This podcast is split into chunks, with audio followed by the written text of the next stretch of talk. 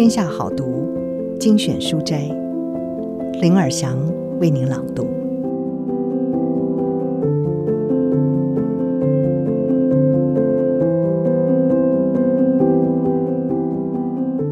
今天要为您朗读的是新一期《天下》杂志上面的一篇文章《战胜疫情的快乐法则》，作者是耶鲁大学史上最夯的客教授。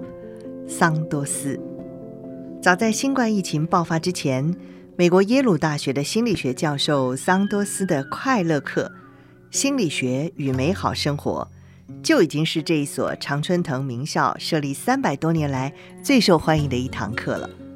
二零一八年刚推出的时候呢，马上就有一千两百名的学生同时选修。随后，耶鲁大学把这门课改名为《幸福的科学》。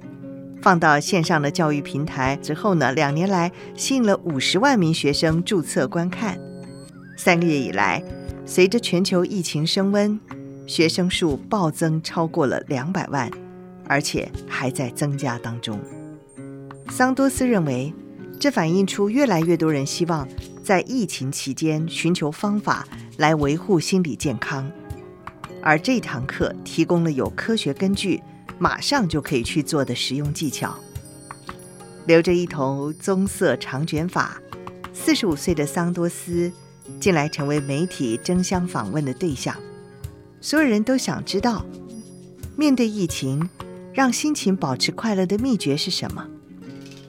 先做三个深呼吸吧，他建议，从最容易做的方法开始。以下呢，就是他接受美国公共广播电台等媒体采访的重点整理。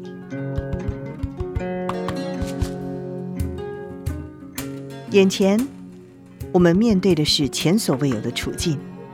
以往遇到危机，我们的反应通常是与朋友相聚，跟自己关心的人见面。我们会想去养老院探望祖父母，去拥抱他们，或者是去健身房。跟其他人一起做瑜伽。当坏事发生时，我们总希望跟别人在一起，但是这次的病毒却让我们没有办法再这么做。所以，我们不仅面临身体的健康危机，还面临着潜在的心理健康危机。我们都知道如何采取简单的行动，例如勤洗手、保持社交距离来保护身体。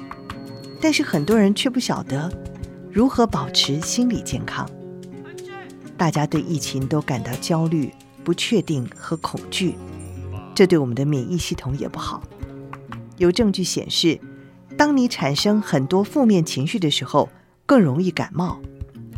面对疫情，关注我们的情绪和心理健康同样重要。所以，我们制作了一系列的迷你 Podcast。针对疫情期间的不同问题提供建议，例如隔离的时候如何保持社交连结，如何避免因为恐慌而不停滑手机，如何避免亲密关系受到影响等。这不是老生常谈，我们提出了研究、图表和随机对照实验，让大家知道这些建议都是有凭有据。快乐的秘诀是什么？很多人以为。快乐来自拥有大量的金钱、物质或赞誉，但是研究显示，快乐其实与你的行为和心态有关。第一个快乐的秘诀是社交。首先，从行为来看，从事社交活动可以让人感到快乐。快乐的人会花很多时间跟人互动。而且他们最常跟朋友和家人聚在一起活动，但是疫情时期必须保持社交距离，意味着我们没有办法与自己关心的人进行肢体接触，社交活动会有困难。尽管如此，研究发现，就算没有办法与他人实体相聚，但是透过 Zoom 或者是 FaceTime 等视讯软体，在线上与别人即时互动。也可以是一种非常有效的与人连结方式。我可以看到你的面部表情，听到你的声音，我们可以一起大笑等等。虽然不完全一样，但是这种线上碰面，至少模仿了人类作为社会性灵长类动物，平时自然而然与别人建立联系的很多互动。举例来说，我现在常常用 Zoom 跟我妈妈视讯，我很希望能够开车到马赛诸塞州去看他，让他可以抱抱我。真能够这样，当然最好。但是视讯也不错。疫情时期，我们绝对需要善用所有想得到的方法来维持人际连结。第二个快乐的秘诀是帮助人。快乐的人通常都以他人为主，也就是说，他们专注于他人，而不是自己哦，是专注于他人的快乐。很多人以为快乐就是要以自己为中心，强调自我照顾和善待自己，特别是疫情当前，现在不是更应该多关心一下自己吗？但是研究显示，快乐的人往往更关心别人，他们会向慈善机构捐款，投入时间担任志工，随手行善，不仅有助于增进个人的快乐，对社会也有积极的影响，特别是现在。例如，我在耶鲁有个学生叫做艾尔肯，他听了我的课，跟几个朋友在纽约成立了一个名为“无形之手”的组织，专门替那些因为疫情没有办法外出的老人与弱势者采购食品杂货和药品。结果，他们很快就号召了上万名的义工加入。我看到新闻报道的时候，起先只觉得这个年轻人好了不起。后来才发现，原来是我的学生。他最近来上我的 podcast，谈到他从我的耶鲁快乐课学到了助人和建立社交连结的重要。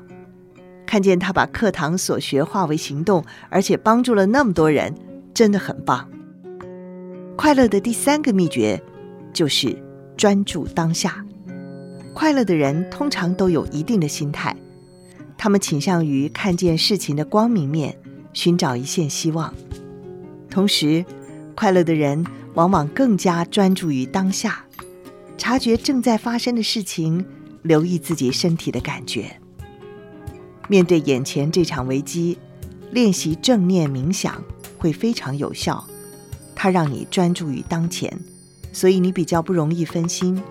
不会一直想着要去哪里买下一卷卫生纸，或者是挂念某个亲戚发生了什么事情。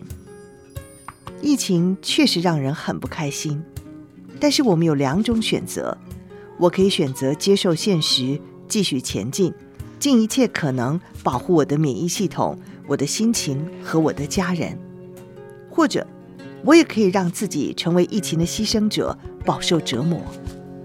我们提出这些建议的用意呢，就是希望告诉大家，有一种方法可以让你做得更好，让你在面对困境的时候，告诉自己，我对眼前的情况有一定的控制权，我要把它视为挑战，全力以赴。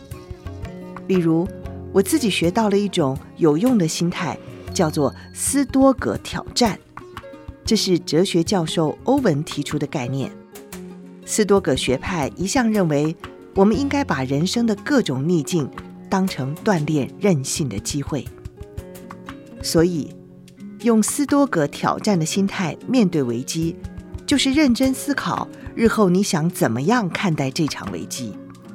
你当然希望自己打赢了这一仗，可以自豪地跟孙子说：“我撑过了二零二零年新冠肺炎，变得更强，而且还帮助了别人。”也就是说。即使眼前情况这么糟，你也可以转换视角，从恐慌变成挑战。这种视角给了我很大的帮助，不仅让我在情绪上更正面，也促使我采取行动，不再那么无力。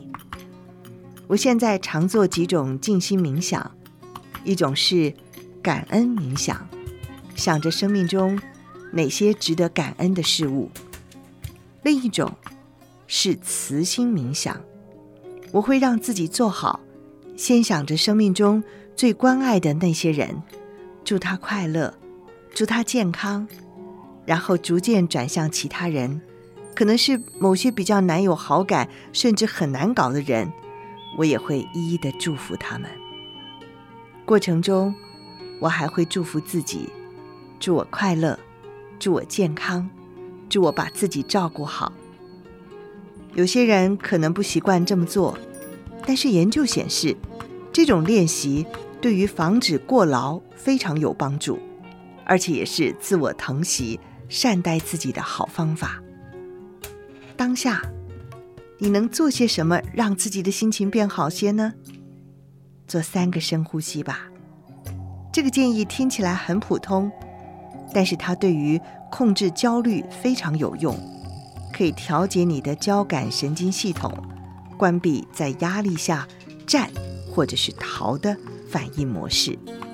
防疫不忧郁，五招让你每天都有好心情。那就是第一个，练习腹式深呼吸；第二个，行善助人；第三个，专注于自己可以控制的事情；第四个。规律运动、健康饮食、充足睡眠。第五个，练习感恩。以上文章出自《天下杂志》第六百九十八期《战胜疫情的快乐法则》，耶鲁大学史上最夯克的教授桑多斯接受美国公共广播电台等媒体采访的重点整理。